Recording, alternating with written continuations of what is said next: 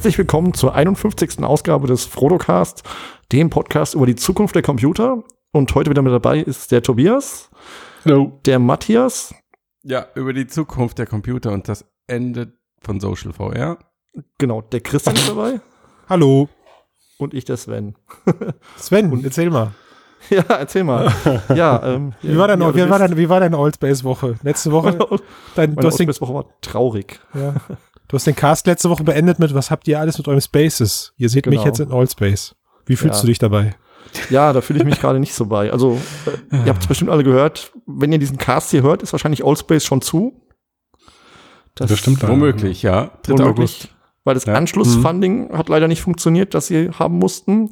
Ja. Und damit ist ihnen wohl das Geld ausgegangen. Und ähm, wenn Parma Lucky nicht noch rettend eingreift, was ich Stimmt. Läuft der Paul Steht noch noch bei mal. Twitter? Jetzt steht mal, noch da. ja. Da bin ich wirklich mal gespannt, wie die Community dann reagiert, falls er das tun sollte.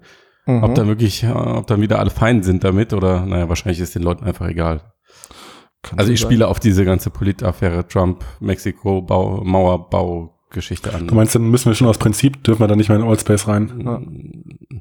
Vielleicht kurz, er hat auf Twitter eine Umfrage gemacht, ob er es denn retten soll, falls er es denn kann, was nicht sicher ist. Und im Moment sieht es so aus, dass zwei Drittel der Leute, ich glaube über 5000 haben das schon mitgemacht bei der Umfrage, dafür sind, dass er Oldspace rettet. Was schon echt, Ah. äh, also ich meine, ein Drittel, die sagen nein, das ist mal schon ein krasses Statement von der Community, ne? Naja, das stimmt. Ja, aber ich glaube, dahinter ist auch eine andere Motivation. Ich meine, wenn sie jetzt, wenn sie, wenn sie es jetzt nicht schaffen auf dem Markt, was ganz offensichtlich der Fall ist, äh, vielleicht macht es keinen Sinn, sie dann künstlich noch länger am Leben zu erhalten, ne? Mhm. Das ist ja die nächste Frage. Ja. Aber jetzt, du, du warst doch jetzt, wenn du warst unterwegs die Woche noch in Old Space. Genau. Und Tobi, du bist ja auch der hm. Old Space Freak, ihr beide. Mhm. War das jetzt Thema in diesem Netzwerk? Sind alle nur mit traurigen Emoticons rumgelaufen oder hat es keine Rolle gespielt? Ehrlich gesagt gar nicht. Man muss auch sagen, dieses Oldspace-Publikum, zumindest das ich halt treffe, was ähm, meistens dann früh in Amerika ist, weil die meisten kommen irgendwie doch irgendwie aus Amerika, ein paar Europäer, das sind meistens irgendwie Kids, die man da trifft. Und das kam mir nicht so vor, als wäre das überhaupt ein Thema dort. Hm. Also ich hatte schon das Gefühl, dass es manchmal sogar ein bisschen voller war jetzt äh, als die letzte Zeit. Also, aber kann ja auch äh, einfach nur ein glücklicher Moment gewesen sein. Aber da wurde auf jeden Fall schon einige Partys abgefackelt noch, hatte ich das Gefühl. Mhm. Aber ich könnte mir auch durchaus vorstellen, dass viele einfach die nächstbeste Plattform aufmachen und dann weiter wandern zur nächsten, gerade jetzt in Mhm. dieser äh, Gründerphase so, dass dann halt die nächste ums Eck kommt. Gibt es ja noch eine dicke Abschlussparty? Genau, in der letzten Nacht gibt's noch eine dicke Abschlussparty mit dem ganzen Team. Ähm, ich glaube, vom dritten auf den vierten, also Nacht zum Donnerstag, Nacht zum zwei. Nicht nur das, es gibt, glaube ich, auch noch ein, äh, eine Premiere einer Show und direkt die letzte Folge. Ja, das stimmt. Die erste und letzte. Ziemlich geil. Das muss man eh sagen. Also ihr Content-Team war echt klasse. Die hatten diese Reggie White-Sachen, sie hatten äh, von NBC-Programmen, sie hatten Filmpremieren da drin, was ich mir auch angeguckt habe. Sie hatten die erste Hm. schwule Hochzeit, also sie hatten durchaus äh, tolle Sachen auf die Beine gestellt. Ähm, Science-Slams, Comedy-Sachen. Ja. Also ja. Aber ist das, also war das alles so unique und so unkopierbar, dass es eben, genau wie ihr sagt, jetzt eben nicht einfach zur nächsten Plattform wandert? Das ist halt die gute Frage. Ähm, nee, natürlich, es ist kopierbar. Und vor allen Dingen, was sie halt überhaupt nicht hatten, war ein Finanzierungsmodell. Mhm. Also, Ja. Dam, dam, eine- dam. genau, weil man hat gehört, 35.000 User pro Monat. Bei, Mhm. bei Events waren teilweise 1000 gleichzeitig, also habe ich auch schon erlebt bei Reggie äh, Watts durchaus.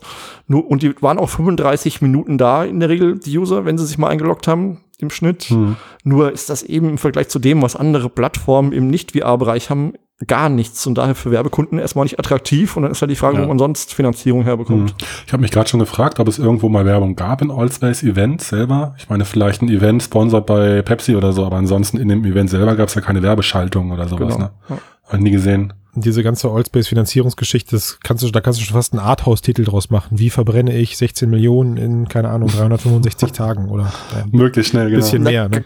Ganz so ist es ja nicht. Also sie haben zu DK2-Zeiten damals schon angefangen und sie waren, Mhm. ich glaube, so circa drei Jahre am Markt. Also ich war schon mit meinem DK2 relativ häufig unterwegs, kurz nachdem sie aufgemacht haben Mhm. schon.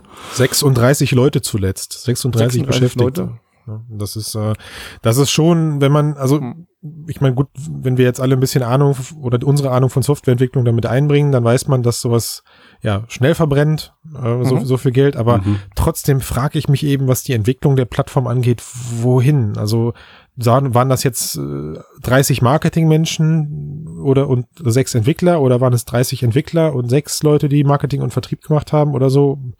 Ich Hm. weiß es nicht. Dann, es gab ja auch noch diese Allspace Polizei, also das waren ja auch tatsächlich Mhm. echte Angestellte, ne, die die dann in, als Ja, aber die sind nicht im Kernteam in, in diesem 36. Das weiß ich nicht. Okay, das weiß ich nicht. mit Ja. Sicherheit nicht. Mhm. Also, Kannst du dir auf der Webseite anschauen, das Ah, sind okay. dann wirklich, ja. Okay. also was ich sagen kann, ich werde die täglichen Updates, die es gab, vermissen, auch wenn man nie wusste, was jetzt abgedatet wurde und nichts gemerkt hat, groß davon. Aber sie haben schon Content nachgeschoben. Es gab halt irgendwann Mhm. dieses von mir sehr geliebte Holograms Against Humanity. Es gab dieses Labyrinth. Es gab das äh, Dungeon and Dragons äh, Kartenspiel, was man da spielen konnte. Es gab Mhm. neue Umgebungen. Sie haben für Reggie Watts eigene Shows gebaut, in eigenen Welten. Der hat einen Custom Avatar bekommen. Also sie haben schon Ja. eine Menge gemacht, was Content betrifft. Okay. Und man muss ja auch fairerweise sagen, ähm, Geschäftsmodell und Refinanzierung sind ja im Silicon Valley nicht das entscheidende Thema. Das stimmt auch. Nee, aber jetzt mal, mal im Ernst. Die, wie in dieser, klar, es gibt diese ganze Social-Sache, da, da sprechen wir gleich nochmal drüber, aber in dieser Allspace-Geschichte, in dieser Pleite steckt ja auch eine ganz andere äh, Dimension, die da mitschwingt, nämlich die Frage, ist das jetzt schon so das erste Anzeichen dafür, dass die VR-Blase irgendwie platzt? Nee. Guck mal, du, du kannst doch nicht, du kannst doch nicht die VR-Blase dafür schuld machen, wenn jemand mit einem nicht monetarisierten Konzept drei Jahre lang am Markt ist und dann pleite geht. Ja. Aber Was- man muss, auch- man muss, was man auch dazu sagen muss, das fällt gerade in irgendwie so eine Phase, wo gefühlt viel, viel mehr Kritik, viel mehr Zweifel aufkommt. Also die Negativstimmen in letzter Zeit haben sich so ein bisschen gehäuft. Aber es, also ich glaube, das ist einfach gesund. Also ja, können wir noch, also ich denke aber auch, das ist eher gesund, weil jetzt ist also diese erste Hype-Phase wieder vorbei und jetzt, wie wir es gerade besprochen haben, man merkt halt so, ohne Geschäftsmodell geht halt, geht's halt nicht. Hm. Und es ist halt so wie im frühen Internet. Jeder hat irgendwie einen Blog oder eine Webseite aufgemacht mit fliegenden Toastern und so weiter. Ja, aber wer hat denn jetzt, wer hat denn im VR-Bereich ein funktionierendes Geschäftsmodell, außer den Agenturen, die 360 Werbevideos Toll, ich wollte gerade sagen, Agenturen, die Ja, genau. 60 Videos verkaufen. Na ja gut, aber da sind ja auch schon Plattformen pleite gegangen. Also Gut, es gibt ein paar Games, die funktionieren, aber ansonsten, Games? ja. Nee, im Moment ist, läuft doch, also ich sag mal, ähm, das muss man, glaube ich, Oculus hoch anrechnen. Und auch bestimmt äh, Valve und, und HTC, die finanzieren im Moment das Mhm. Ganze. Die stecken einfach Kohle rein und die wenigsten verdienen wirklich Geld am Markt und die meisten verdienen eben Geld durch Förderung. Oder seht ihr das anders?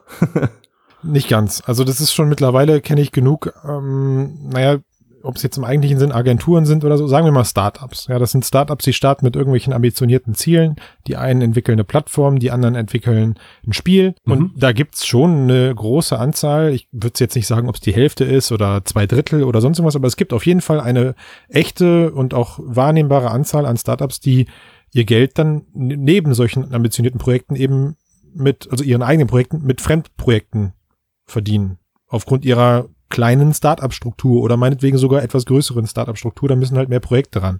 Will also heißen, Hm. ich kenne gerade viele Leute, die haben irgendwie ihre Vision und wollen ein Game produzieren und machen hintenrum dann aber, um ihre Kohle aufrechtzuerhalten, äh, Projekte. Mhm. Einfach klassische Projekte. Ne? Und ob die dann meinetwegen game-related sind oder sogar dann am Ende Inhalte weiterentwickelt werden für ein Kundenprojekt, die dann wieder dem eigenen Spiel zugefügt werden. Solche, das ist ja dann sozusagen der cleverste Weg, sich das Ganze dann in der Form Mhm. bezahlen zu lassen. Da gibt's schon verschiedene Modelle, wenn man es denn gescheit anstellt. Ich bin aber auch, das muss ich fairerweise jetzt auch hier im Cast dann sagen, ich bin aber auch zu wenig in diesen Gründerthematiken drinne, wie sie eben im, im Valley existieren, weil da sind halt, du kannst das nicht mit dem Maßstab messen. Also Leute, die mit dem äh, Mind da drüben herkommen, die sagen halt, man muss schnell wachsen, möglichst groß werden, schnell Kapital aufbauen und dann geht das Ding durch die Decke. Gut, jetzt hat Allspace Mhm. halt bewiesen, dass es nicht funktioniert. Was aber auch im Bereich Social oder all, also allgemein im Bereich Social und auch VR Social sicherlich stimmt. Also Wachstum ist alles. Ja, nur hast du ja. Schnelles Wachstum. Du hast, du hast aber nicht so viel Hardware draußen, also kannst du auch nicht so enorm wachsen. Du kannst nicht wie, was weiß ich, WhatsApp plötzlich Millionen von Kunden haben, wenn du Hm. aktiv genutzte Headsets nur vielleicht wenige Millionen, wenn überhaupt draußen hast. Genau, und das ist der Punkt, warum Allspace nicht weiterfinanziert wurde. Genau. Ein Punkt, mit Sicherheit der entscheidende. Und dass Hm, diese aber Wachstumskurve insgesamt halt viel, viel, viel flacher verlaufen ist, ähm, als man sich da, das denke ich, in den Businessplänen ausgerechnet hat. Mhm. Hm. Vielleicht Aber hatten dann müsste es ja allen Plattformen Ja. so gehen. Also dann, ja, dann müsste es ja allen so gehen. Ne? Also was ist dann morgen mit V-Time, was ist übermorgen mit Big Screen? Ne, die sind vielleicht, äh, da, das, da kommt das, was Christian gesagt hat ins Spiel. Du weißt nicht, wie diese Teams sind vielleicht viel, viel kleiner, finanzieren sich Hm. über andere Methoden quer oder was auch immer. Ja, Äh, man weiß es Keine Ahnung, nicht. siehst du einen Markt für V-Time? Mal ganz ehrlich, nee, ich habe äh, in den nächsten fünf Jahren. Sehe ich auch nicht. Jetzt, wo Spaces da ist, ist der Markt dafür eigentlich komplett hinüber, muss ich sagen. Naja, also wenn es eine Lösung, eine Alternative zu Facebook gäbe, die dasselbe leistet, dann wäre ich auf jeden Fall dabei, um dem Zuckerberg nicht alles zu überlassen. So, aber das ist ja der Punkt, ne? Matthias, du sagtest gerade, Wachstum ist alles. Jetzt stell dir doch mal vor, es gäbe, es hätte ein Startup gegeben, was sich aus einem Sechs-Mann-Team oder so heraus nur um eine, eine App wie die Messenger-App oder wie dieses Facebook Spaces gekümmert hat. Ne? Mhm. Und hätte da dann irgendwie ein Monetarisierungsmodell noch hintergemacht. Keine Ahnung, Accessoires kosten was oder jede Session, haha, kostet was. Ich weiß es nicht, aber Hm. diese App, Facebook Spaces, ist an sich ja jetzt, wenn man das Ökosystem dahinter mal ausblendet, nicht komplex. Also sie ist schon würdig und gut gemacht, aber nicht unschaffbar für ein kleines Team, glaube ich. Aber um auf Spaces Hm. zu kommen, die muss ich aber auch nicht refinanzieren. Ich glaube nicht, dass die Idee von, von, von Facebook ist, damit irgendwann Geld zu verdienen. Nein, nein, nein, nein, nein, von Facebook natürlich nicht. Aber ich meine jetzt eben, wenn du als kleines Startup auf die Idee gekommen wärst, du produzierst so eine App, eine Telepräsenz-App in dieser Form. Mhm. Ähm, Wie, äh, gut, das Äquivalent dazu ist ja V-Time. Genau. Ist halt, Ja. den, den Leuten fehlt halt einfach nur irgendwie die Idee dahinter, wie man das sinnvoll monetarisieren kann anscheinend. Es fehlt vor allen Dingen die Nutzerschaft. Hm. Mhm. Und für die Nutzerschaft fehlt der Mehrwert. Ja, das ist halt eben genau das Ding, wie wir schon hatten. Also die Reichweite reicht halt noch nicht, wie früher irgendwie Skype oder WhatsApp kostenlos. Auf einmal kostet es dann Geld äh, für Mehrwert oder da sind die Leute alle abhängig und dann kauft man es halt. Das ist halt hier längst nicht erreicht. Was ist mit Marketing? Also ich meine, VTime wird, glaube ich, kaum wahrgenommen. Und am Ende ist VTime eine, eine Plattform, die auf jedem Gerät funktioniert. Die ist Daydream-fähig, Givia-fähig. Hm. Äh, also ich glaube, alles, was nicht da, sogar, sogar den normalen Desktop kannst du benutzen, um dann da irgendwie einzusteigen. Also so von Hm. diesen üblichen Hürden, die VR mit sich bringen, müssen wir in der Form nicht sprechen. Das Einzige, was nicht da war, war PlayStation VR. Das Problem an dieser Anwendung ist aber, sie sucht noch das Problem, das sie lösen will. Ja, das ist ein allgemeines Startup-Problem. Ja, du, wenn Naja, du kein Problem hast, ich- was du nicht lösen kannst in der Form, dann Es gibt auch Startups, die antreten, weil sie ein ganz konkretes Problem haben, was sie lösen wollen. Aber also, wo, worauf ich hinaus will, ist, dass die Zeit für diese Anwendung vielleicht einfach noch nicht reif ist. Und das ist ja eigentlich auch das, was Facebook sagt und macht. Aber Facebook hat halt das Geld, um das auszuhalten. Und die Startups haben das Geld nicht, wenn die Investoren halt nicht mitspielen. Und dann ist die Frage, welcher Investor will gegen Facebook antreten? Also die von Allspace nicht mehr. Tja, die Frage, die man da stellen muss, ist, ähm, unabhängig von der Verbreitung der Headsets, ist das überhaupt etwas, was der Markt haben möchte? Also ich meine, wir sind alle total geil auf Social VR und sagen auch immer wieder, dass es die Zukunft ist. Aber ist die Generation jetzt schon so weit, dass die sich äh, groß äh, um äh, ausgereifte Social VR-Anwendungen Ja, aber dann würde ich Social VR erstmal ein bisschen differenzieren, weil ich glaube, das gibt's schon, geht schon in verschiedene Kanäle. Also wir Mhm. haben diese Metaverse-Verschnitte wie Allspace oder ähm, Sansa, was ja jetzt gestartet ist. Wir haben diese Apps, die eher in so eine Richtung VR Messenger gehen, Telepräsenz Mes- Messenger, also Spaces oder V-Time. Und dann haben wir natürlich in Games einen ganz großen Social Aspekt. Also ähm, Echo Arena, was jetzt auf dem Markt ist, ihr habt es alle ausprobiert, glaube ich auch, ne? Da Rec merkt ihr in dieser äh, Rec Room, was Ja. würde ich auch eher im Bereich Games sehen Genau. als Metaverse, ähm, wo auch in dieser Lobby ganz viel soziale Interaktion stattfindet, die auch sehr anders ist als das, was man von herkömmlichen Anwendungen kennt. Boah, Ich hat mein, das aber dann- nett ausgedrückt. Ja, Was man dazu sagen muss, ist, wenn man inhaltlich mal, ist sie ähnlich, aber ja, wenn man jetzt mal von VR wegguckt, in was Ja. Menschen so machen, wenn sie nicht in VR sind, machen sie ja Social-Kram. Sie sind den ganzen Tag in WhatsApp-Gruppen unterwegs, bei Facebook, posten Genau. Sachen, diskutieren in Gruppen. Sprich, das Bedürfnis scheint im Prinzip da zu sein. Die Frage ist nur, wie man das in VR sinnvoll überträgt. Und vielleicht ist Allspace eben nicht das Sinnvolle gewesen oder zu früh. Das sind die zwei Fragen, die man sich stellen muss. genau diese zwei Fragen, die du gerade gestellt hast, sind meiner Meinung nach mit der, der Kern dieser ganzen Social VR-Entwicklung gerade. Was man, was ich gerade eben sehe, ist so ein Revival dieser Chatraum-Mentalität aus den 90ern mit Allspace und Mhm. auch mit Projekt Sansa. Also ich, und ich glaube, dass sich eben die Social VR-Ansprüche der Gesellschaft geändert haben. Also es gibt nicht mehr diese Massen-Chaträume, wo die Leute sich halt, also kein, es gibt kein Knuddels mehr oder sowas. Ne? Das ist irgendwie nicht mehr da, wo die Leute sich heute aufhalten, sondern das Social VR-Verhalten Mhm. hat sich, wie du schon sagtest, eher so Richtung, Matthias, du hast da mal so ein Wort für gefunden, äh, halb öffentliche Chaträume transportiert. Vor, vor allen Dingen, was man bedenken muss, ja, es ist alles asynchron, sprich, ich lese die Nachrichten dann, wann ich Zeit habe, antworte und die, die auch noch drin sind, lesen sie eben auch, wann sie Zeit haben und man muss nicht gleichzeitig dort sein. Ja, und ich und ich liebe diese Art der Kommunikation. Ne, das ist, ähm, ich habe mich da so, mein Arbeitsalltag hat sich da so oder mein ganzes Leben hat sich da so nach ausgerichtet, dass ich mittlerweile schon gar nicht mehr weiß, wann ich das letzte Mal irgendwie, außer jetzt mit euch testweise oder auch weil es Spaß macht, mal ne, ne, irgendwie ein, ein Fünfer Sprachchat oder sowas aufgemacht habe. Ja, ich meine, wir Hm. haben alle unsere WhatsApp-Gruppen, Hm, wo wir uns irgendwie. gerade. Ja, das ist, das ist was anderes. Seltener was gesehen. Oder allein schon telefonieren. Ich nutze mein Telefon für alles, aber ich telefoniere fast nie mit dem Gerät, sondern ich schreibe über eine Nachricht, dann störe ich denjenigen nicht so und der kann antworten, wenn er gerade Zeit hat und, und es ihm passt. Und das ist, glaube ich, was, wo es echt hingeht im Moment. Na gut, aber trotzdem, ähm, jetzt mal dagegen zu halten, äh, man trifft ja trotzdem noch mit Freunden auf ein Bier oder auf einen Videoabend oder so weiter. Mhm. Und äh, gerade jetzt finde ich, dass im letzten Jahrzehnt äh, auch viel mehr Leute halt auf der Welt verteilt unterwegs sind und trotzdem das Bedürfnis haben, die Freunde in der Heimat oder sonst wo, die verstreut sind über den Globus, ähm, mal zu treffen und auch in Echtzeit zu treffen irgendwie. Genau, aber dafür brauchst du kein Oldspace. Mhm. Dafür brauchst du kein ganzes Metaverse-Universum. Also ich glaube, diese Ja, Skalierung. genau, genau. Du brauchst keinen Riesenraum, wo alle drin sind, das nicht. Aber du brauchst halt Echtzeit und Ja. Social VR, will ich sagen. Ja. Genau, und ich glaube, diese Skalierung, wie wir sie im normalen, flachen Medienmarkt sehen, also Messenger ist der Massenmarkt, dann hast du einen großen Markt für Games und du hast eine kleine Nische für so Second-Life-Verschnitte, die gab es ja nun mal auch schon immer. Mhm. Ich glaube, der, Hm. der lässt sich genauso auf die VR-Brille übertragen. Also wenn es mal einen richtig geilen Telepräsenz-Messenger gibt, ähm, dann, dann ist das ein potenzieller Massenmarkt, denke ich, ganz klar. Ähm, Aber doch, aber doch immer, mit, immer mit einem, mit einem Produktivitätsgedanken dann dahinter, oder nicht? Ja, mit einem Begegnungsproduktivitätsgedanken, ja, was auf immer genau für dich Produktivität ist, aber wo halt, wo es halt um die Kommunikation geht und nicht darum, sich in einem Metaverse aufzuhalten. Ah, boah, also ich glaube, wenn ich, wenn ich von, von der Macht, die hinter Social VR steht, spreche, dann verbinde ich nicht als erste Instanz diese Möglichkeit, dass man sich jetzt physisch mit Leuten trifft und das eben auch, also möchte, ich setze mich jetzt nicht hin und sage, ich möchte die Brille aufsetzen und mich mit einer Person treffen, um mit der zu reden, wie ihr Tag war, Ja, weil Äh, die Qualität noch nicht gut genug ist. Nee, sondern ich glaube eher, dass ich mich, und das ist ja was eine Sache, die Sven auch oft bestätigt hat, ich treffe mich eher dann mit jemandem, weil ich sage, ey komm, ich habe gerade Zeit, ich habe Bock, lass mal eine Runde Karten spielen. Lass Mhm. mal ein Brettspiel spielen. Oder lass mal sogar bei dem neuen Call of Duty VR Edition äh, anderen Leuten die Köpfe wegschießen. Aber du hast halt dann vorher eine Lobby, die eben im Telepräsenzrahmen so abgebildet ist. Wie bei Star Trek. So da war diese Telepräsenz, auch wenn sie komisch war, aber sie war da.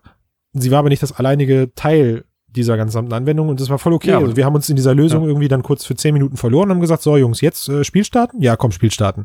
Ja. Und ich glaube, das ist, ich glaube nicht, dass es einen großen ähm, finanziellen Markt gibt für reine Telepräsenz-Tools, so wie du sie gerade beschrieben hast.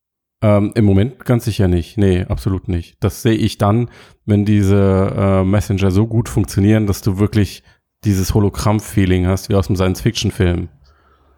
Ja, also so ein Mhm. bisschen das, was, was äh, Microsoft mit Holoportation Genau, ja. gezeigt hat, dass auf, wenn das auf so einem Niveau funktioniert, also das verstehe ich unter einem richtigen Telepräsenz-Messenger, also ein realistisches 3D-Modell des anderen Menschen, der dir gegenübersteht. Das ist dann aber nicht Dann mehr VR, dafür- oder? Finde ich. Ja, ob das, das ist VR oder AR, ist ja egal.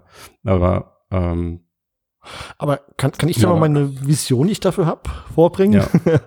Weil was ich mir Fall. wünsche, ist, dass ich, sagen wir mal, Oculus Home nicht in der jetzigen Form habe, sondern als Social Hub, wo ich Leute treffe, vielleicht Freunde.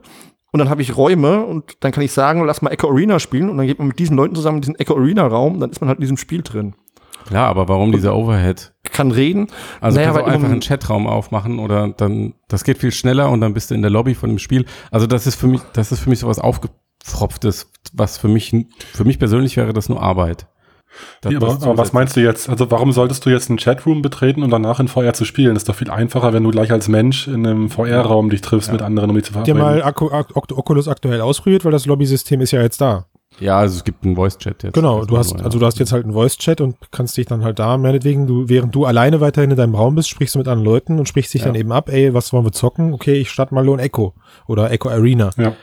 Aber das sind ja nur Freunde, ne? Aus deiner Liste. Genau. So, und danach bist du dann eben zusammen in deiner Echo Arena Lobby Mhm. und ha- hast ja dann also spielbezogen. Also ich glaube, dass eben diese spielbezogene Lobby am Ende dann der, der, das Feature ist, weil bei, bei Echo Arena zum Beispiel, die, die Echo Arena Lobby ist mit das, also abgesehen von dem, was ich da erlebt habe, ist es eigentlich die sinnvollste und coolste Lobby überhaupt. Ich meine, erinnere dich mal an unsere Session, Tobi. Du kamst dazu und hast gesagt, geil, geil, okay, cool, hat geklappt, wir haben uns gefunden, weil es gibt noch kein echtes äh, Lobby-Matchmaking oder so, sondern es war halt eher so, wir haben zeitgleich äh, Echo Arena gestartet und hatten dann die Hoffnung, wir landen auf demselben auf demselben Server. Server landen. Ist wundert man sich komplett, warum die so Basic Features nicht drin sind. Absolut, absolut. Aber dann ist Ja. Folgendes passiert. Tobias sagte, okay, was, was muss ich denn jetzt machen? Und diese Lobby ist so aufgebaut, dass du verschiedene einzelne Bereiche hast. Und dann bin ich mit ihm irgendwie, und das da habe ich gar nicht drüber nachgedacht, sondern wir sind dann irgendwie in einen, in einen Bereich dieser Lobby geflogen, wo du dann diese Disk äh, werfen kannst. Ja, du kannst das dann erklären. Da habe ich ihm erklärt, pass auf, wir haben gleich im Spiel diese Disk, kannst du schmeißen, hier probier mal aus. Und dann ist so eine Art Shooting Range, kann er die Disk schmeißen.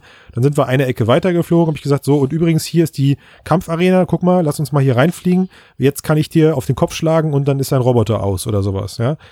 Und dann haben wir uns quasi unterhalten, vorbereitet und haben gesagt, so, jetzt können wir ein Spiel starten. Wie geil war das? Ja.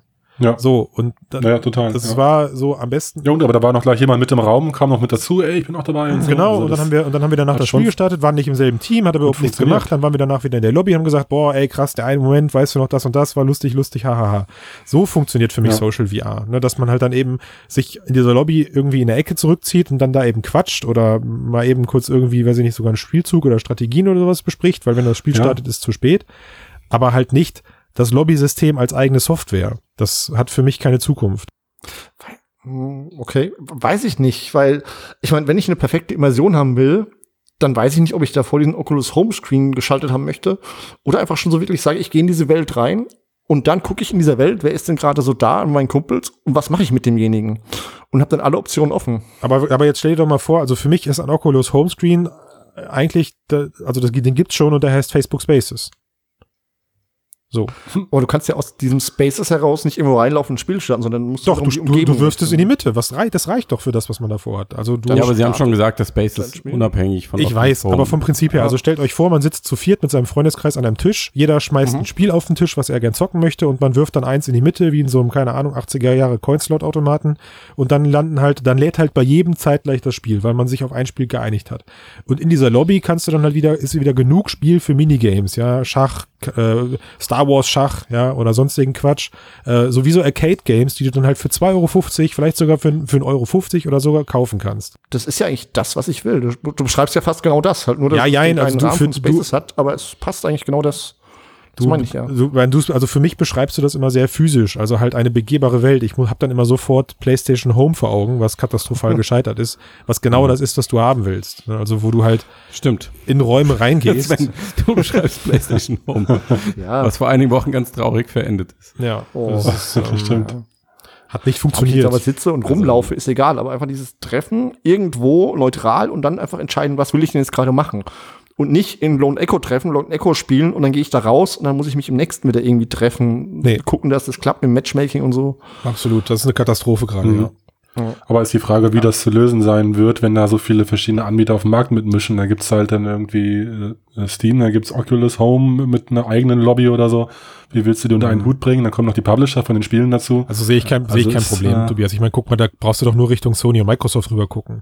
Also das sind halt zwei getrennte Ökosysteme, Punkt. Und damit musst du leben. Und alles, was hinter diesem Ökosystem Okay. stattfindet, ist äh, halt eben dann einheitlich. Ist halt raus. Genau. Ja. Der SDK, wie du sowas startest und wie du das machst und irgendwie sowas halt. Wirklich. Also Hm. du hast bei du hast bei Ja, der ja. bei der bei der Xbox und bei der PlayStation kannst du von Anfang an, während du die sobald du die Konsole gestartet hast, eine, eine Lobby aufbauen mit acht Leuten oder sowas und kannst mit denen die ganze Zeit quatschen. Jeder von denen kann sogar ein anderes Spiel spielen und du kannst trotzdem dich in dieser Lobby eben unterhalten. Ähm, was mein Bruder zum Beispiel sehr oft macht, weil, naja, der zockt dann sein Singleplayer-Game und will dann mit drei anderen Leuten, aber die aus seinem Kumpelkreis sind, noch quatschen, was ich mir nicht erklären kann, wenn man ein Mhm. Singleplayer-Spiel spielt, aber egal, so ist das halt.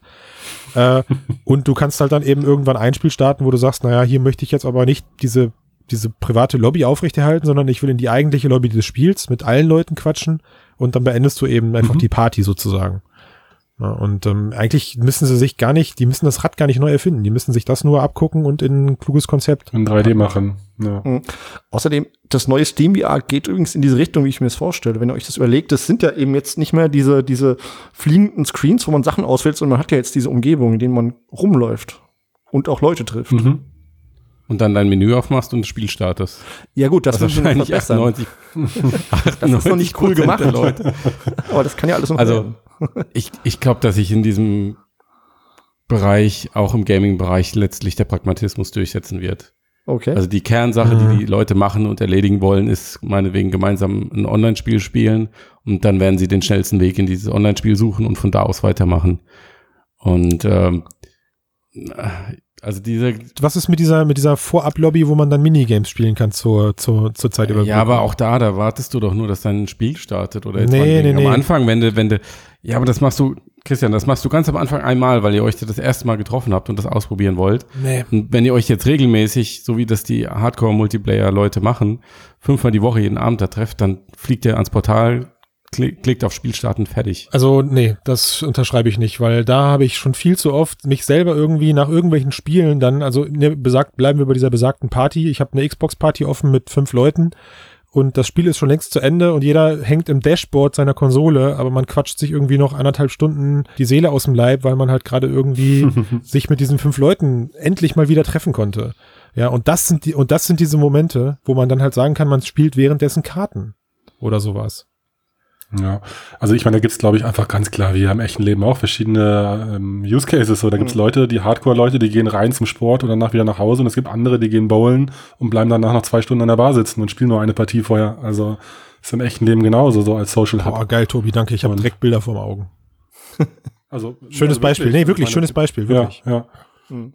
Aber was dann in so einer Bar nicht passieren darf, ist, dass du halt dann plötzlich von irgendwelchen Leuten äh, angegraben wirst oder so wie es äh, ganz schlimm in Echo Arena passiert ist, ey, wenn dann plötzlich in Oh, der Leute, in, in der Lobby die Leute anfangen und da irgendwelche Penetrationsposen oder sowas nachspielen. Ich hatte zwei, dreimal irgendwelche Kids dann, die sich die ganze Zeit vor meinem Gesicht gehängt haben. Also du kannst dich halt an, an einem Charakter festhalten. Und da, da, also da muss für mich zum Beispiel super schnell ein einheitliches System hin, dass ich sagen kann, wie es bei Allspace war, meine persönliche Blase oder sowas. Weil das war, Mhm. also ich meine, ich habe jetzt wirklich lange keine Online-Games mehr gezockt, aber das hat mich so richtig an, an diese 90er-Jahre-Zeiten erinnert. Mhm. Ja, die, die übelsten Trolle. Das hatte ich auch neulich in Rec Room. Da hat mich einer mit Pfeil und Bogen die ganze Zeit mit äh, Pfeilen beschossen aufs Gesicht und ich habe nichts mehr gesehen. Ich konnte nichts dagegen machen. Das ist aber auch echt witzig, muss man sagen. Ist es, aber es ist, also es ist halt echt, ist so gruselig. Ja, ich meine, bei, also bei Echo Arena, da gab es dann halt den Moment, plötzlich macht's plopp, ein neuer Spieler kommt dazu und es war eine Frau und äh, das war so peinlich. Es war so Fremdschämen, ja, weil sie, Was passiert? hallo, was muss ich hier tun? Oh, alle sprechen nur Englisch. Oh, okay, dann muss ich mich wohl auf Englisch unterhalten. Und dann äh, sofort, äh, it's a woman. Und dann sind die Leute da hingeflogen und äh, mit ihren Avataren und haben die angefangen zu belästigen und der eine hat ihr irgendwie in den Schritt gepackt und äh, du hast halt an ihr so völlig gemerkt, äh, was muss ich tun? Und sie hat dann halt irgendwie anscheinend ihren Bruder oder einen Kumpel, bei dem sie gerade war, gefragt, was mache ich hier? Die, die fassen mich alle an. Ich will das nicht, ich will das nicht. Und äh, dann kam irgendwie, hatte sich das Ja. irgendwann dann gelöst. Und dann war ein Typ, der die ganze Zeit an ihr dranhing und sie so, ja, was machst du? Und äh, ach, guck mal hier, du hast an deiner Hüfte eine Schraube locker, ich schraub dir mal die Schraube wieder fest und Mensch, du hast aber einen tollen Oh Körper Gott. oder so. Der, der älteste Spruch Ey, im Feuer. richtig krass, ja. Das war richtig, und, und da, ich war jetzt echt nicht lange in Echo Arena unterwegs. Das darf Mhm. nicht passieren, sowas. Das ist wirklich Ja. Katastrophe. Ja, aber das ist einfach das Publikum, was du da hast. Aber das hast du, also Und bei Allspace das kriegst ist genau dasselbe passiert, Ja. Okay. weshalb es dann diese Personal Bubble gab irgendwann. Hm. Hm. Also Aber trotzdem, äh, Harassment. aber was, was machst du dagegen so? Also ich meine, bei Allspace hatte ich es auch schon oft. Ich glaube, Sven, wir waren da auch mal drin Ja. zusammen. Da kam irgendwer und hat uns relativ zugetextet und genervt oder stand im Weg rum. Da sind wir einfach geflohen und haben uns in irgendeiner Ecke der Insel versteckt, so dass man in Ruhe reden kann. Also bei Allspace kann ich mal süß. sagen, die hatten ein ziemlich großes Mod-Team, die dann Leute gebannt haben. Weil sie eben genau Mhm. dieses Problem erkannt haben und gemerkt haben, dass das Leute total abschreckt, daran teilzunehmen. Das war für die auch ein Riesenproblem. Da gab es bei bei Reddit richtig Diskussionen, so weil Leute gebannt wurden und warum denn? Und ich war doch eigentlich ganz nett und ich habe doch die Frau nur Mhm. nett begrüßt und so. Und die sagten, nee, hast du überhaupt nicht. Also das ist, glaube ich, immer ein Thema leider. Hm. Also das ist halt auch blöd, ne? Ich meine, wenn du selber kontrollieren willst als äh, User und dich nervt jemand, kannst du ihn ja bei Allspace oder woanders kannst du ihn einfach muten. So. Mhm. Allein schon, wenn er Mikroprobleme hat oder so, das ist ja auch mal ganz hilfreich, wenn du eine Rauschen hast oder so. Mhm. Aber wenn man jetzt zum Beispiel die Person auch noch irgendwie unsichtbar machen könnte, weil sie einen nervt oder so, dann ist ja irgendwann auch der Witz weg von dem System. Also Mhm. wie, wie löst man es besser? Ich weiß nicht, aber, aber ist das nicht ein, ist das nicht ein System, was sich dann selber reguliert? Also ich meine, wenn ich doch dann irgendwann mitbekomme, Mhm. alle Leute stellen mich auf unsichtbar, kann ich entweder mein Verhalten ändern oder ich muss einen neuen Avatar anlegen, der mich dann, der mich dann auch wieder nach zwei Monaten, äh, also das ist so krass, so da treffen einfach Ja. zwei Extreme aufeinander, ja. Du hast, die Leute haben keine Hemmung in VR, gleichzeitig ha- hast du aber, also so- nah war man ja eben gesagt, wie gesagt, noch nie am Menschen dran. Also da, das ist halt, das ist halt nicht ein Chatraum, wo man einfach nur über die Kommentare von nervigen Leuten hinweg liest, wie in den 90ern, Mhm. ähm, Ja. sondern du wirst halt wirklich genervt. Ich meine, bei, bei diesem Echo Arena Ding, da gibt's halt diese persönliche Blase noch nicht und ich habe dann das Beste draus versucht zu machen. Ich habe dann diese Kids, die da äh, jeden irgendwie penetriert haben, einfach versucht zu ignorieren, aber es ging nicht. Ja, sie hingen halt vor meinem Gesicht, haben ihren Hintern vor mein Gesicht gepackt, haben äh, ihren äh, ihr Gemächt in mein Gesicht gehalten, wo normalerweise das Gemächt ist und ich habe mich versucht mit jemand anderem zu unterhalten und es ging einfach nicht. Ja, also Du bist halt sehr attraktiv. ja, Christian. das auch, aber da kann ich nichts für. Meine Robotererscheinung ist halt auch sexy, aber Also, ja. das Vielleicht war mal dazu, so wie krass. Wie das in Online-Games ist. Da gibt's eben ein Reporting-System, sprich, du kannst einen User reporten äh, für Abuse, für Harassment, für was auch immer. Und dann gibt's einen Mods, der, guckt- der guckt sich das an. Wenn es da mehrere äh, Flags gibt bei dem User, dann wird der halt geblockt und zwar über eine, weiß ich nicht, IP-Sperre oder so, dass er sich eben nicht mal neu anmelden kann. Dann ist er halt raus aus dem Spiel.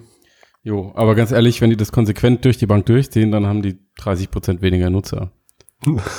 Aber- die Frage ist, willst du die Nutzer haben? Weil die vertreiben wiederum anderen User. Sprich, Ja. wenn du mal so eine Also- Erfahrung hattest, dass Mhm. du da bedroht wurdest, dann gehst du einfach nicht mehr hin. Naja, aber also, mm, ja, Oder wenn, oder wenn du sexuell angemacht wirst als Frau, gehst du dann noch mal dahin in diese kommt auf, Lobby? kannst du so nicht vereinheitlichen, kommt auf die Frauen an und kommt wahrscheinlich auch auf alles andere an, aber äh, Punkt, also sowas darf nicht passieren und deswegen behaupte ich, Genau.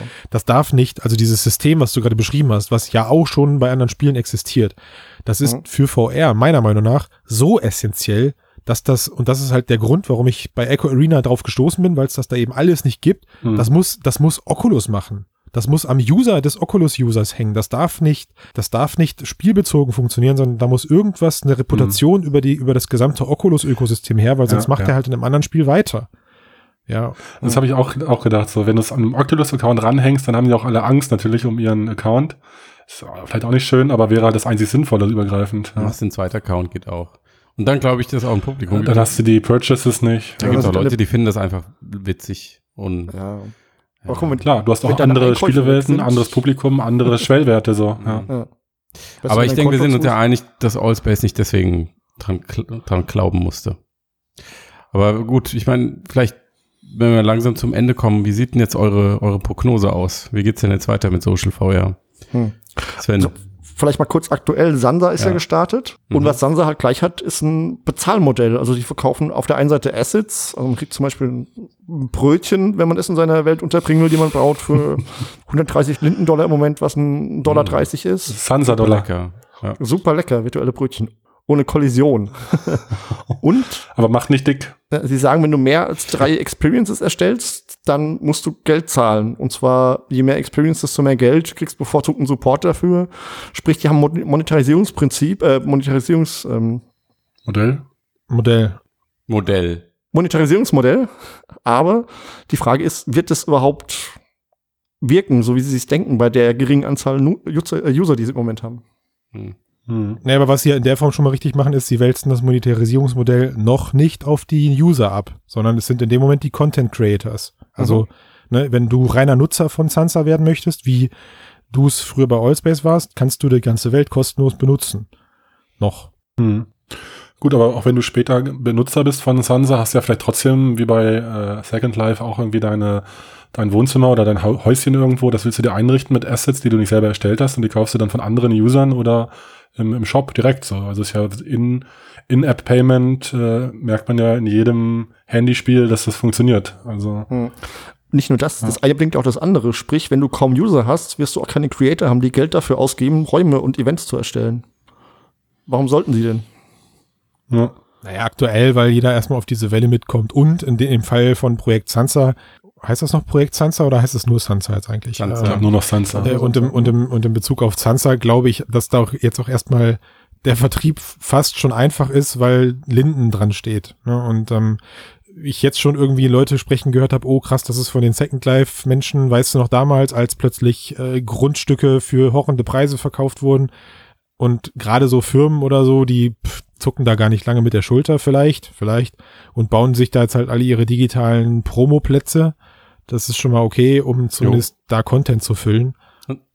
Die haben ja noch ihre Hm. Fangemeinschaft. Also Second Life hat ja immer noch mehr monatlich aktive Nutzer als äh, Allspace hatte. 800.000, glaube ich, sowas habe ich gehört. nee, nee, echt? nee, so viel wird nicht sein. Ja, So, ich- irgendwas zwischen 40 und 50. Also monatlich aktive Nutzer. monatlich, akt- okay. Hm. Also war knapp darüber. Ja. Aber mal, mal Butter bei die Fische, Sven. Also, wie geht's weiter mit Social VR? Was passiert in den nächsten fünf Jahren? Puh, schwere Frage. Ja, Also ich denke, es gibt ein paar, die ein Monetarisierungsmodell haben. Da sehe ich Rec Room, die Experiences verkaufen können. ja, Ich glaube, es ist Platz für ein bis zwei so Chatraumartige ähm, äh, Systeme. ja, Und ich denke, Spaces wird halt ein großes Ding im Messenger-Markt, wo man sich halt Mhm. einfach nur Freunde trifft. ja. Hm. T- t- Tobi. Ja, gut. Das bleibt dann noch. Also ich sehe es eigentlich schon ähnlich, dass ein paar Player werden sich schon durchsetzen, aber es wird halt auch irgendwie so eine, wie sagt man, Commodity, so ein Standard werden, so Mhm. dass halt so ein, so ein, so ein 3D-Chatraum wie Spaces oder so, wo man sich mit Leuten trifft und PowerPoints und äh, FBX und äh, was weiß ich für 3D-Files irgendwie reinwerfen kann, um irgendwas zu besprechen. Ja. Auch so, äh, das ist halt, das muss halt so ein Standard werden wie heute ein Skype-Telefonat. So. Ja. Und äh, dann gibt's halt welche, die haben Plattform A und Plattform B, aber einfach nur Leute zu treffen und so ein Telepräsenz-Ding zu machen, glaube ich auch nicht, dass das der riesen, riesen Markt wird. Das muss halt so ein Standard werden, Ja. den jeder hat. Ja. Naja, und Social, hat der Sven eigentlich schon gesagt, so sehe ich eigentlich ähnlich. Da wird es ein paar geben, die sich durchsetzen. Sansa hat, glaube ich, einen ganz guten, könnte einen ganz guten Start hinlegen. Die Beta fallen noch nicht so doll, aber ist ja auch Beta, nicht ohne Grund. Mhm. Wir dürfen gespannt sein. Ja. Christiane. Ich bild mir da immer was drauf ein, dass ich als letztes von dir gefragt werde, aber egal. Und du reagierst auf Frauennamen. Nee, ist bei mir nicht angekommen, muss Skype-Kompression gewesen sein. Ich habe ganz klar Christian gehört. Ich nehme mal absichtlich eine andere Position an. Ich glaube, dass es kein. nein, nein, nein, deine, Na ich will deine Meinung. Ja, ja, also ja, ist meine. Also das so, ist, ja jetzt, ist okay. ja jetzt meine. Ich ähm, Weil ich will dann in, in fünf Jahren sagen können, aber du. Ach so, okay, aber ich, ich glaube, es gibt keinen Platz für dedizierte Social VR-Anwendungen wie Sansa. Das wird sich alles die nächsten Jahre auflösen. Also die nächsten fünf, wie du sagst. Ich glaube, es wird nur Sinn machen, dass es diese lobbyartigen Social VR Experiences, also Welten, durch die ich eben gehe, wie jetzt meinetwegen bei Ready Player One die Oasis, ja, also eine, Mhm. eine übergeordnete Welt, in der ich mich mit Menschen treffe und verabrede, was zu tun, wird es nur von den Plattformbetreibern geben, weil dann macht es nur Sinn. Also ein Oculus wird das Oculus Home eben zu genau sowas ausbauen, wenn es irgendwie Sinn, wenn die da drin Sinn drin sehen, mit einer, mit privaten Chaträumen, mit öffentlichen Plätzen, wo man sich treffen kann. Und von da aus steige ich dann eben in die jeweiligen Spiele ein. Und vielleicht passiert das Gleiche dann auch mit Steam. Aber ob das die nächsten fünf Jahre passiert, hängt stark auch von der Entwicklung der Brillen ab, glaube ich. Hm, ja. Mhm. Gut, ich frage mich selbst nach meiner. Meinung. Matthias. Matthias, genau. Genau. Also ich glaube, dieses äh, äh, ganze Metaverse-Gedöns hat es dann wirklich eine Chance, wenn das so wird wie, wer hat vorhin gesagt, Ready Player One? Ich habe das Also es gesagt. muss, Hm. ja. ja, also es muss so, es mu- muss so richtig krass, oder wie, wie hieß dieser Film mit dem, der jetzt gerade im Kino läuft? Matrix. Matrix. ähm, nein, Valerian. Valerian, genau, da gibt es auch diese Szene in der Wüste ganz am Anfang, wo sie dann, ähm, die gehen eigentlich in eine andere Dimension, glaube ich, sogar mit so einer Art Ja. Brille. Aber wenn es so diesen wirklich, wenn es wirklich eine richtig virtuelle Zwischenwelt ist und nicht nur Second Life in 360 Grad und ähm, dann, dann, dann hat es wirklich richtig krasses Potenzial, glaube ich. Aber davon sind wir so weit entfernt, wahrscheinlich Hirnchip weit entfernt. Hm. Aber das ist ja, da erstmal Wo, wo ziehst du da denn die Grenze? sehe. Also wo ziehst du da dann die Grenze? Weil, also ist das dann für dich ein Plattformbetreiber? Weil ich meine, ich, das, das, diese Welt, die du gerade beschreibst, stelle ich mir Ja. halt so vor, wie ich setze mir morgens meine Brille auf und Ja. weiß, ich muss jetzt zur Arbeit. So, und dann gehe ich halt erstmal durch dieses, durch diese Social VR-Welt, treffe vielleicht ein paar Leute, bleib nochmal bei dem hängen und kaufe mir eine Tageszeitung oder die, lass mir die News ins Gehirn blasen und gehe dann von da aus zu, meinem, von, zu meiner Arbeitsstelle. Also das, das ist halt für mich keine App, die ich starte, sondern das ist für mich einfach die Basis. So, die Basis von der, von, von die Zukunft der Computer. Ja. ist diese, ist diese, Schön gesagt. diese Sache. Genau, aber da muss halt ein krasses Qualitätsniveau erstmal reichen. Und da, da sind wir halt noch weit weg. Ich glaube schon, dass es für sowas wie Sansa einen Markt gibt. Ähm, und ich glaube auch, dass die sich halten können. Aber ich glaube, dass dieser Markt genauso klein und nischig sein wird, wie, wie er jetzt bei Second Life war. Halt noch kleiner, weil die VR-Basis kleiner ist. Aber die werden sich schon irgendwie durchmogeln, das kann ich mir schon vorstellen. Und dann glaube ich, dass es im Gaming ein Bestandteil sein wird, so wie jetzt auch Social ein Bestandteil beim Gaming ist. Und die, das, das wahre Potenzial, denke ich, liegt erstmal in so einem Telepräsenz-Messenger, wenn das irgendjemand hinbekommt. Also mit so richtig realistisch gerenderten Avataren und dann äh, gemeinsam durch 360 Umgebungen reisen oder das Gefühl haben, dass der andere dir gegenübersteht, so hologrammmäßig. Ähm, da, da könnte richtig was gehen. Aber auch das ist noch ein bisschen weg. Im One-to-One-Gespräch ist das auf jeden Fall das, was ich zukünftig sehen möchte, Ja. ja. Ja, nicht nur One-to-One, warum auch nicht mit vier oder fünf Ja, genau. in ja. der Gruppe. oder, so. oder im Kundengespräch Mhm. oder sowas. Also, Ja. das stimmt schon, ja. Ja. Kommt dann von Cisco. ja, wahrscheinlich. Cis Cisco, Cisco Holo Telepräsenz. Kostet auch nur 60.000 Euro das System. Magic Leap macht's möglich. Oh ja. Wir wollen doch alle so einen Holowürfel haben, oder? Wie bei Star Wars, dass einfach ein Hologramm vor einem aufpoppt. In der realen Ja. Welt. Klar, sowas muss ja nicht unbedingt die VR-Brille sein. Aber Nicht in der VR du, ich glaube, das kann dann genau, also dieser Messenger wäre aus meiner Sicht im Optimalfall sowohl AR als auch VR. Das heißt, du kannst den anderen in den Sessel dir gegenüber beamen oder kannst aber auch mit ihm dich in eine komplett andere Umgebung begeben. Mhm. Irgendwie in einem fließenden Wechsel. Das ist ja, gibt's für beides Anwendungsszenarien. Was das übrigens betrifft, mal vielleicht abschließend äh, zu dieser Valerian-Szene auch noch. Ich finde, Ja. die zeigt auch ziemlich gut, was geschieht, wenn ganz viele Leute plötzlich in AR sind und jemand drauf guckt, der nicht in AR ist. Weil derjenige sieht nämlich nur eine Wüste und 100 Leute, die da irgendwie komisch kreuz und quer durcheinander laufen. War ein bisschen schräg. Es war auch, glaube ich, jetzt nicht so ganz zu Ende gedacht, diese Szene. Ja, sie war sehr, aber sie war äh, so ein bisschen so, okay. Ich frage mich immer noch, wie sind die denn nach unten gefallen auf einmal, obwohl, obwohl sie ja eigentlich die ganze Zeit auf dem flachen Wüsten Okay, das ist eine andere Frage. Hm. Wir werden es nie erfahren. Tobi, wir machen uns einfach unsere eigene Welt, oder? Wir haben Valeria beide nicht geguckt, aber egal, oder? Lass Das mal auch jetzt irgendwie nicht. 15 Minuten Ja. für uns beanspruchen oder so. Was, Ja. was findest du so für Filme toll, Tobias? Ist gut, ist Ja, gut. ja. Ist angekommen. Wir machen Schluss. Wir beenden. Genau. Sehr gut. Sehr schön. Geht Valeri Valerian gucken, der Film floppt ja leider gerade, aber ähm, Er ist nicht so schlecht. aus ja. verschiedensten Gründen Das echt ist gerade echt irgendwie Flopwoche. Ob das an dem VR-Thema hängt in dem Film, ich weiß ja nicht. Na, Ist keine gute Woche. Wer weiß. Ambitionierte Projekte gehen irgendwie immer kaputt, habe ich das Gefühl. Mhm. nein. Nein, okay. Dann mit was Positivem raus. Hat jemand eine Idee, irgendein Claim? Nicht? Nee. Nein? Dann spiele ich jetzt das Outro Oh, ein. Oh. Bis dann. Ciao. Bis dann. Tschüss. ciao, ciao.